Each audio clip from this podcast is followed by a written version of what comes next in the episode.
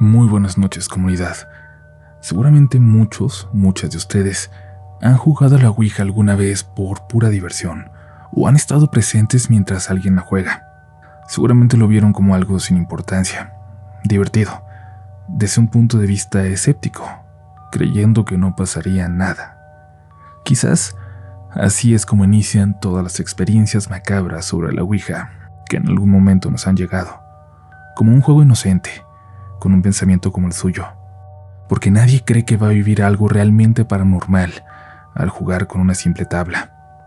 ¿No te queremos asustar? Bueno, sí, pero no queremos que te sugestiones. Toma estas historias como anécdotas nada más, apaga la luz y déjate llevar. Ya lo sabes, yo soy Uriel Reyes y tú ya estás entrando en los siguientes relatos de la noche. Nunca había tenido experiencias paranormales en mi vida, y así era muy feliz, debo decir. Les cuento algo que pasó en 2021, cuando conseguí mi primer trabajo real, el primero que tenía que ver con mi carrera. Después de un año de graduado se atravesó la pandemia y yo tuve que continuar trabajando en un supermercado, pero a mediados de 2021 por fin conseguí un empleo en Ciudad de México. Yo soy del estado, y me parecía muy difícil hacer varias horas de camino todos los días para llegar a la zona de reforma, donde iba a trabajar. Así que busqué habitaciones baratas por la zona, en lo que encontraba un departamento. Renté un cuartito en una casa de huéspedes, que más bien parecía una vecindad. Tenía un patio central y habitaciones alrededor y en el segundo piso. Creo que varias de las habitaciones en realidad eran departamentos donde vivían familias, pero los dueños intentaban convertirlo en pequeños estudios de corta estancia en este caso como para mí, que pagaba mi alojamiento por semana. Estuve ahí un mes y las tres primeras semanas las pasé con toda tranquilidad. Casi no se veía gente. Recuerdo que había una familia al fondo y una señora con su hija adolescente vivían en la primera vivienda al entrar, que de hecho eran como las administradoras no oficiales del lugar, pero nadie más. O quizás yo llegaba muy tarde y me iba muy temprano, pero nunca veía a nadie. Cuando tenía tres semanas ahí por fin platicaba yo un poco más con mis compañeros de trabajo, y dos chicas y un muchacho me invitaron a comer. Ellos tres siempre se juntaban, ya los había visto, pero nunca me habían invitado a mí. Pero ese día lo hicieron y nos llevamos súper bien, tanto que me invitaron a una reunión que tendrían después del trabajo en la casa de un amigo de ellas, en la colonia Roma.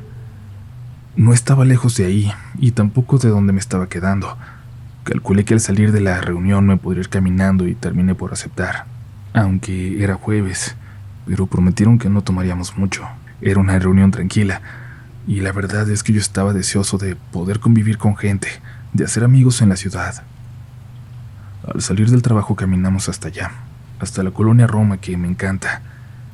Nos apuramos porque comenzaba a llover y apenas llegamos se soltó afuera una tormenta terrible un viento que parecía que iba a derribar los árboles que chocaban en la ventana del departamento donde estábamos. Se puso tan feo el clima que nadie más llegó. Solo estábamos nosotros con el chico del lugar y su novia. Empezaron a llegarle mensajes cancelando, pero nosotros ya no nos podíamos ir, aunque lo hubiéramos deseado. La tormenta que estaba cayendo no nos dejaría salir ni a tomar un taxi. La novia del chico sugirió algo entonces, que jugáramos a algo divertido. Se fue a su cuarto y regresó con una caja que yo asumí se trataría de un simple juego de mesa, pero no. Era una tabla Ouija, muy vieja, de una madera bastante gruesa. Se veía muy fuerte, muy firme. No se parecía para nada a las otras con las que llegué a jugar. Yo no había tenido experiencias fuertes, pero tampoco tuve buenas experiencias jugando a la Ouija. Pero como todos estaban tan emocionados, no me pude negar. Me dio pena ser el único que dijera que no, y aunque me abstuve de hacer preguntas, jugué. Jugué yo también. Era muy extraño. Lo que sea que contestaba del otro lado, lo hacía con mucha naturalidad, como si nos conociera a todos. La chica que llevaba la sesión lo hacía igual, y hasta que tomamos un descanso me atreví a preguntarle si jugaba mucho, si ya conocía a este ente, a esta cosa, o a quien fuera con quien estábamos platicando.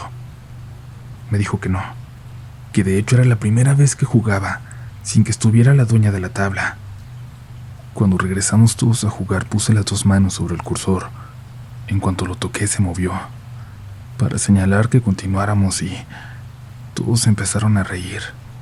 Estaban seguros de que yo lo había hecho, pero les juro que yo no dije eso. Les juré a ellos que no, que yo no lo estaba moviendo. Pero por supuesto que no me creyeron. Creo que esa fue la parte más aterradora de esa noche para mí. Que se haya movido el cursor cuando yo lo tenía entre mis manos. Nunca me había pasado eso, que, que se moviera tan claramente sin poder atribuirlo a alguien más. Eso es lo malo en este tipo de juegos. Alguien siempre piensa que uno de los demás está jugando y se confía por su presencia. Y quizás por eso pregunta cosas cada vez más arriesgadas para ver qué le va a responder esa otra persona para ver qué tan creativo es. Y así le preguntaron a la tabla si había más fantasmas en ese lugar, dado que era una casa bastante vieja. Dijo que sí, pero que estaban lejos en ese momento, que estaban asustados por su presencia. Le preguntamos si entonces esta cosa que nos estaba contestando, que asustaba a los demás fantasmas, era algo más, pero dijo que no y simplemente era un fantasma muy, muy viejo, más viejo que en la misma ciudad. Cuando le pidieron una prueba que fuera más allá de la tabla, se escucharon truenos muy cercanos, muy fuertes, como si un rayo hubiera caído muy cerca de ahí. Hasta sacudieron la casa, pero al mismo tiempo la tormenta se calmó, y esa fue mi señal para poder decir que me tenía que ir. Una de las muchachas del trabajo también salió conmigo. Ya afuera me confesó que también había inventado un pretexto. Estaba tan muerta de miedo como yo. La acompañé hasta la estación del metro Insurgentes y luego caminé para mi casa. La lluvia volvió. Llegué completamente empapado. Esa noche, alguien en el departamento de arriba se la pasó caminando de un lado a otro, pisando muy fuerte como si quisiera molestarme. Sentía que me iba a enfermar y estaba tan cansado que no tuve fuerza para subir a pedirle que no hicieran tanto ruido. Además, hasta ese momento, nunca había escuchado a alguien allá arriba. Esa semana llovió mucho, llovió todas las noches, y cada una de ellas volvió a escuchar esos pisotones, como si alguien muy pesado estuviera caminando allá arriba sin parar. La verdad es que era muy difícil dormir. Se escuchaban desde que llegaba hasta que amanecía. Mi última noche ahí, ya cansado porque no me dejaban descansar y porque al día siguiente tenía que irme muy temprano, tuve el valor para subir, y es que las pisadas estaban más violentas que de costumbre. Cansado, harto, me levanté dispuesto a hacerla... a hacer una reclamación. La verdad ya habían colmado mi paciencia. La vecindad se veía completamente oscura aquella noche como si se hubiera ido la luz en las áreas comunes. Fui a las escaleras, subí al segundo piso. Me acuerdo que no dejaba de llover. Antes de que llegara a la puerta a tocar, vi a una mujer allá adentro, detrás de unas cortinas muy delgadas, casi transparentes. Pero era tanta la oscuridad desde que salí que mis ojos estaban totalmente acostumbrados a ella. Por eso vi cómo se acercó cómo movió las cortinas para empezar a asomarse y... Eso... Eso ya no lo quise ver. Seguí caminando como si fuera a otro lugar y le di la vuelta al segundo piso para bajarme por el lado contrario. No dije nada. ¿Qué hacía una persona ahí, en ese departamento que parecía vacío, parada en medio de la nada, con todo apagado? Intenté dormirme así, aunque ella siguió pisando fuerte y arriba durante un buen rato más. Por la mañana tomé mis pocas cosas y me despedí de la señora de la entrada. Salieron ella y su hija a desearme suerte. Les dejé mis llaves y les dije que todo había estado muy bien, pero que la última semana la señora de arriba se había puesto verdaderamente insoportable. La chica, la hija, empezó a mover las manos como con nerviosismo con una especie de emoción extraña y le dijo a su mamá, ¿ves? Te lo dije. Te dije que había algo raro. ¿Cuál señora? Me preguntó la mamá. Allá arriba ahorita no vive nadie. Son los departamentos que están remodelando. Le dije que no, que pisaban fuerte todas las noches, que toda esa última semana la había sufrido, que lo había escuchado con toda claridad y que incluso había visto a alguien allá adentro la noche anterior. La señora se metió para buscar algo. Luego regresó y me mostró las únicas dos llaves de ese lugar. Ella las tenía. Nadie más podía entrar ahí.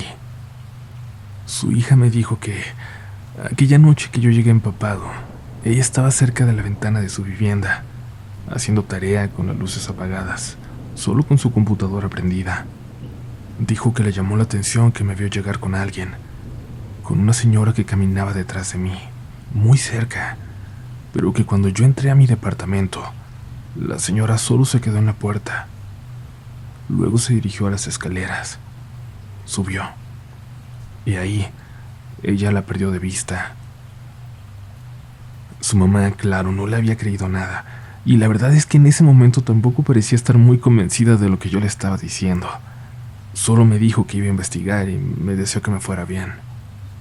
Evidentemente no creo que lo haya hecho. Ya nunca regresé a ese lugar. No supe si algo se quedó ahí. Por suerte nadie llegará a vivir ahí permanentemente. Y yo yo estoy tranquilo.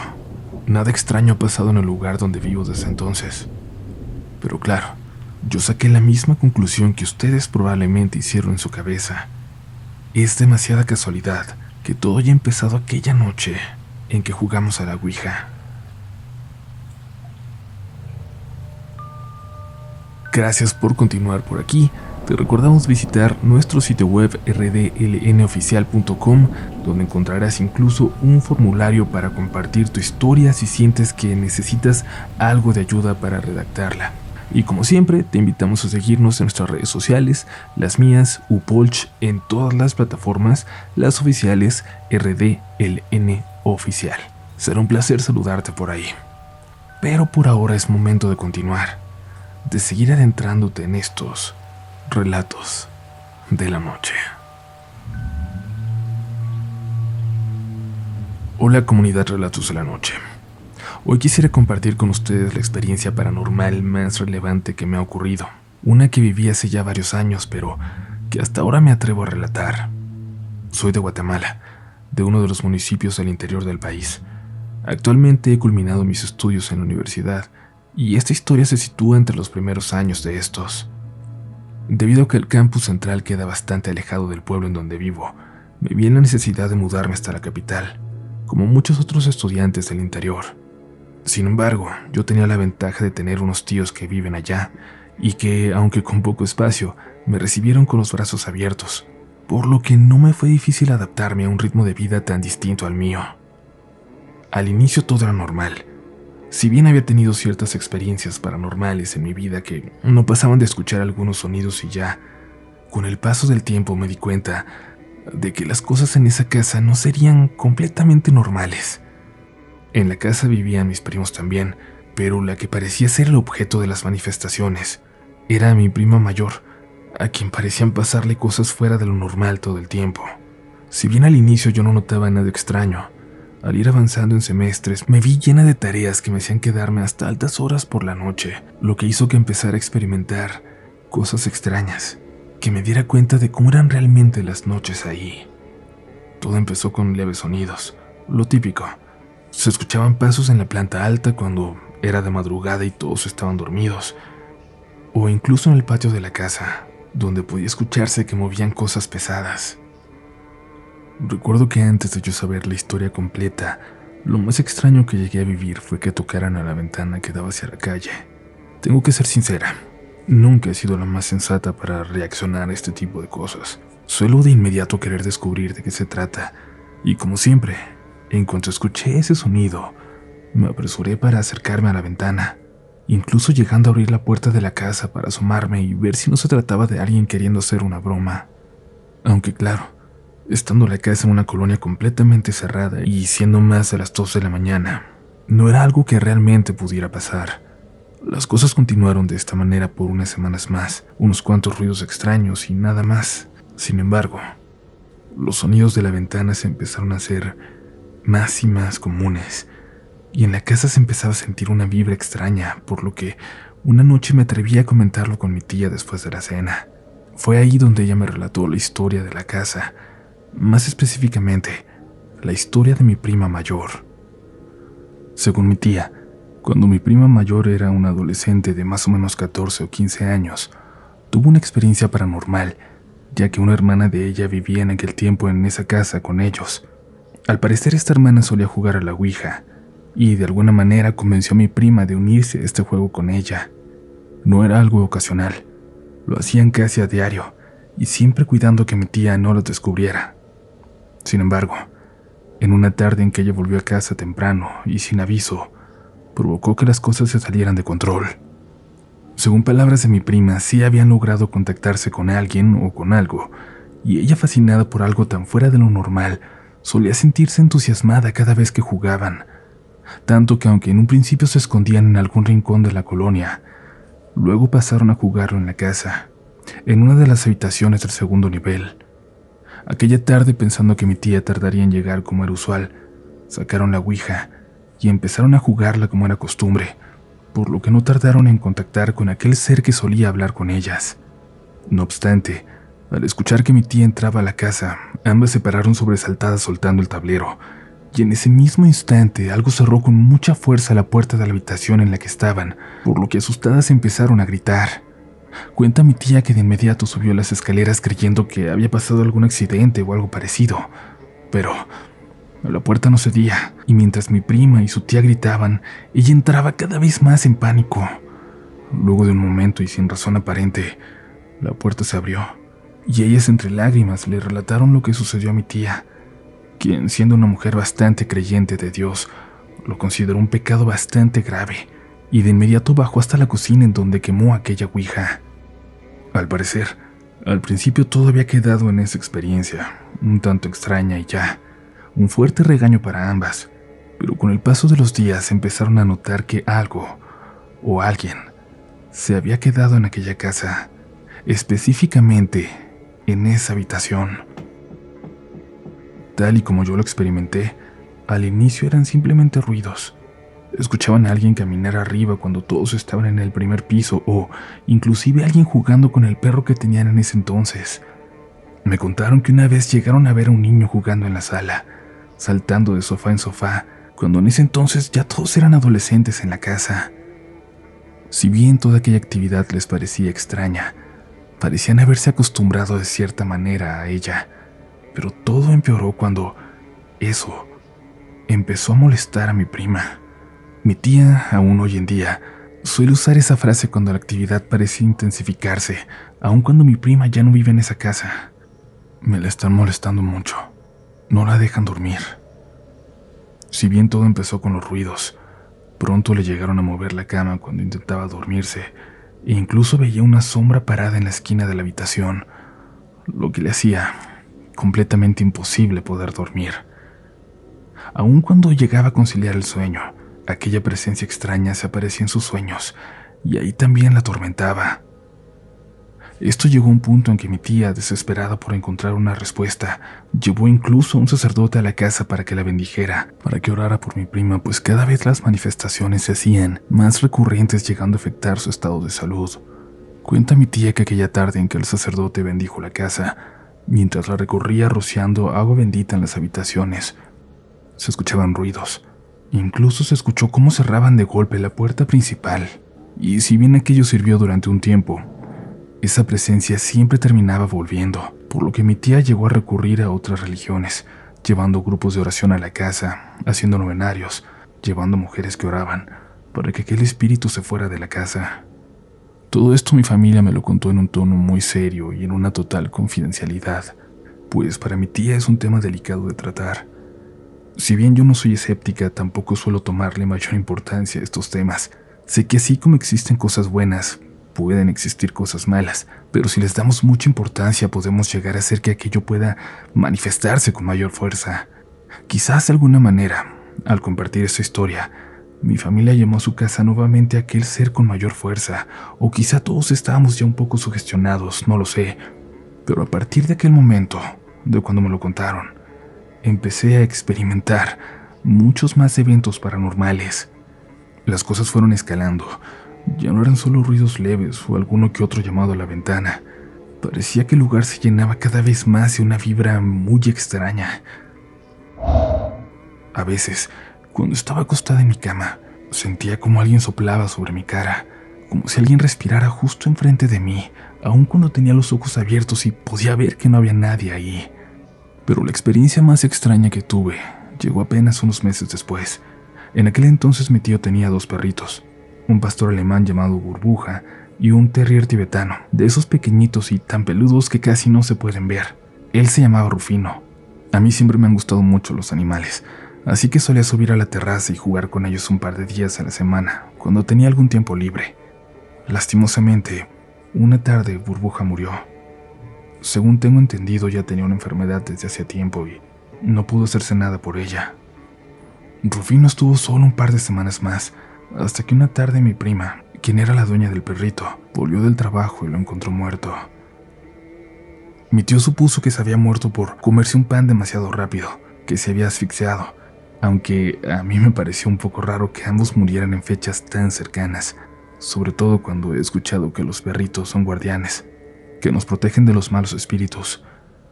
Fue entonces, más o menos dos semanas después de que murió Rufino, que tuve aquella experiencia tan, tan extraña. Después de terminar de hacer mis tareas, a eso de las dos de la mañana, subí a mi habitación. Me alisté para poder dormir, pero ya estando en mi cama, lista para descansar, pude escuchar algo extraño, algo que hasta el día de hoy me causa escalofríos. Escuché perfectamente cómo ambos perritos estaban jugando. Escuchaba sus ladridos, los escuchaba correr de un lado a otro, pero eso no era todo. Pude escuchar cómo alguien jugaba con ellos. Aquella risa por momentos parecía la de una niña y en otros la de un adulto.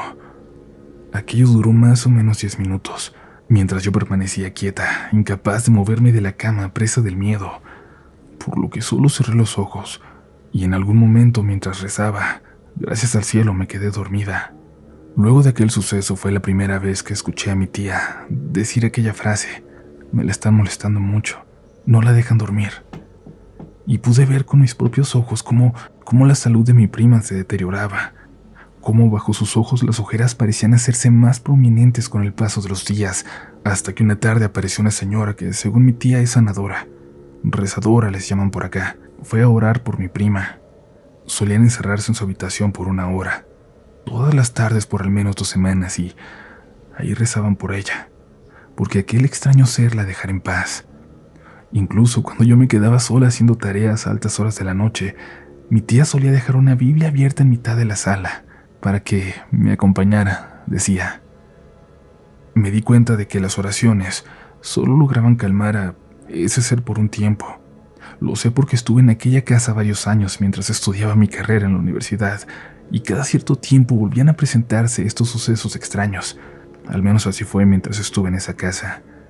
Lo sé porque, de alguna manera, algo de eso volvía conmigo a casa cuando al final de mes visitaba mi pueblo, visitaba a mis papás.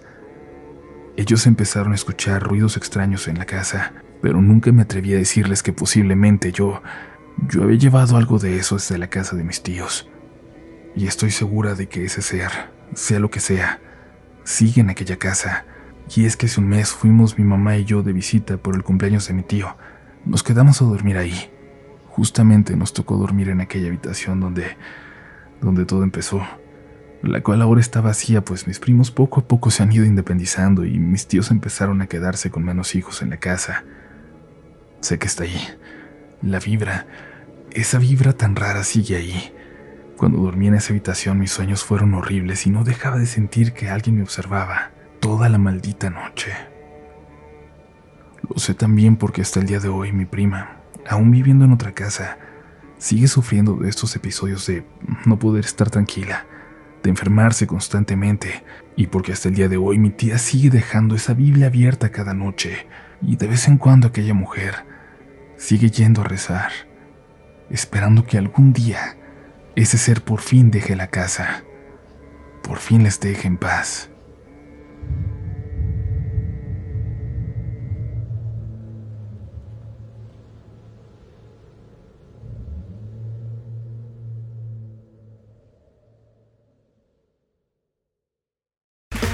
Okay, round two. Name something that's not boring.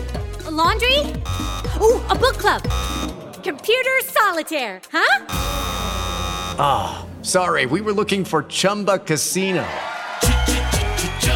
That's right. ChumbaCasino.com has over 100 casino style games. Join today and play for free for your chance to redeem some serious prizes. ChumbaCasino.com. No purchase necessary. Full prohibited by law. 18 plus terms and conditions apply. See website for details. Home Depot tiene el regalo ideal para el papá que hace de todo por su familia. Como tener el césped cuidado y el patio limpio para disfrutar más del verano juntos. Además, te llega hasta tu puerta con entrega el mismo día. Obtén hasta 150 dólares de descuento en herramientas inalámbricas para exteriores de Milwaukee. El mejor regalo para papá lo encuentras en The Home Depot. Haces más, logras más. Orden artículos seleccionados en inventario antes de las 4 pm, sujeto a disponibilidad.